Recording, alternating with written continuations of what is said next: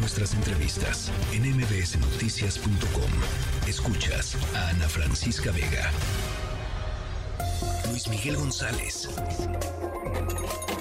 Economía.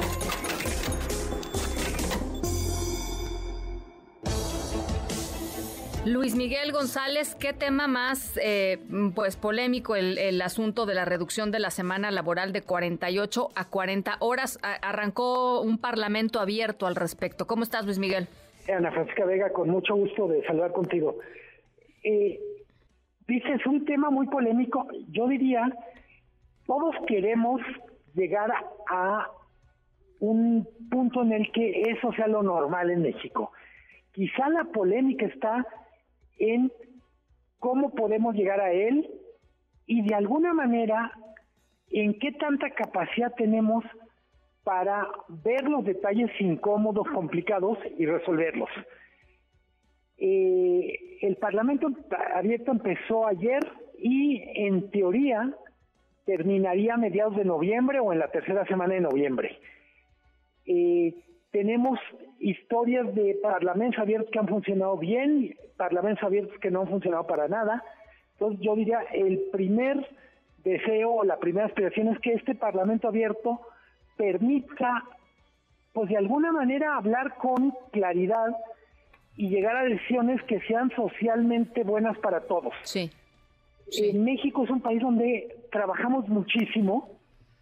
Eh, de los países miembros de la OCDE, pues México es el país que más horas trabaja por año. Sí, o sea, trabajamos mucho, no siempre somos productivos. Eh, o tan productivos como debiéramos y tomamos pocas vacaciones, o sea, unos indicadores bastante deprimentes. Sí, pero incluso esa discusión que es espectacular, Ana Francisca, y es, ¿qué tal que hay veces trabajar menos horas nos hace producir más? Sí, claro, claro, por supuesto. Eh, porque hay veces trabajar más horas nos hace que estemos más cansados. En inglés dicen burnout a este síndrome que es literalmente chamuscado. Sí, o que la gente nomás vaya a cumplir, ¿no? O sea, sí, sí, sí. Y, y luego una parte que me parece importante, lo hemos comentado en este mismo espacio, Ana Francisca, no perder de vista que muchas de estas discusiones solo afectan o solo benefician a quien está en la economía formal. Claro. Dicho de otra manera, tenemos 55% de la población en la informalidad, en donde literalmente en un universo paralelo para el cual los legisladores, pues literalmente no los tienen en, en, en, la cabeza. Bueno, y de esos, de esa informalidad, yo nada más doy otra cifra adicional porque sí, sí me parece muy importante que la tengamos siempre en nuestra mente cuando hablamos de informalidad. Dos millones de personas son trabajadores del hogar, son trabajadores domésticos, la gran mayoría mujeres. Dos millones de personas, Luis Miguel. Sí, eh, es la gran mayoría, digo de memoria, pero es entre 85 y 90%. Así es, así es. Eh, luego tenemos que si no fuera una cosa tan delicada me daría risa que no sabemos cuánto cuesta esta medida. ¿Cuánto costaría reducir de 48 a 40 horas? De repente, algunos organismos empresariales dicen es que encarecería 40% el costo. Francamente, no sé dónde sale ese 40%. Eh, intuitivamente no sale el número pero me gustaría con más detalle que alguien explicara de dónde sale ese 40%, del mismo modo que tampoco pueden ser como cuentas, eh, uso esta expresión sin ofender, de cuentas de paletero, de bueno, si eran 48 horas son 40, pues nomás es 20%, porque tampoco así, se, así salen las cuentas.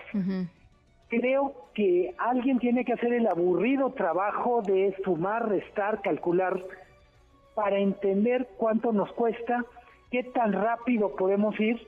Me impresiona, Ana Francisca, que el otro lado no esté en la mesa y decir, bueno, ¿qué tal que no podemos ir de 48 a 40, pero qué tal 44? Sí, a ver, porque son 48, eh, 48 horas por seis días, ¿no? Es un día de descanso.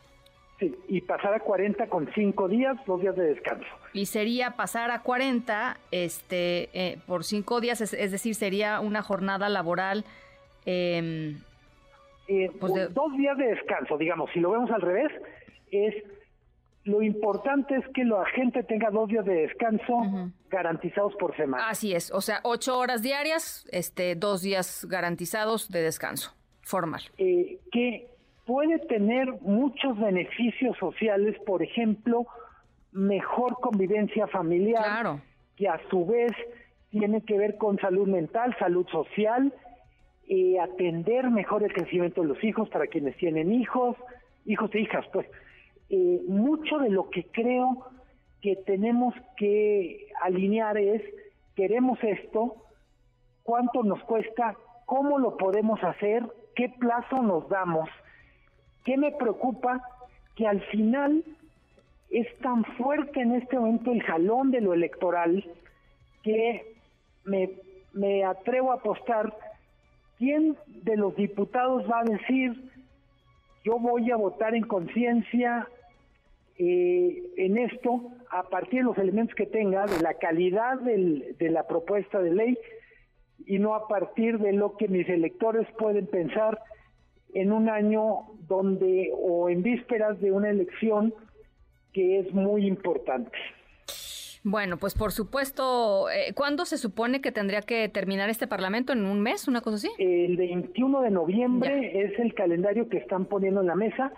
Podría haber cambios, Vamos a imaginarnos que las fechas importantes empiezan a partir de ahora, pero no concluirán antes de llegar a noviembre, yo diría. Bueno, pues vamos a seguir muy muy de cerca este este debate y, pensando también en, esa cifra, ¿no? De los del 40% este de, de, incremento de costos y vamos viendo cómo se, se desagrega si es que si es que efectivamente es esto o cuánto es en realidad, nada más para que quede absolutamente claro, creo que sería importantísimo y no perder de vista qué hacemos con los informales, en todos los sentidos. Cómo incorporamos a que lo bueno también les toque.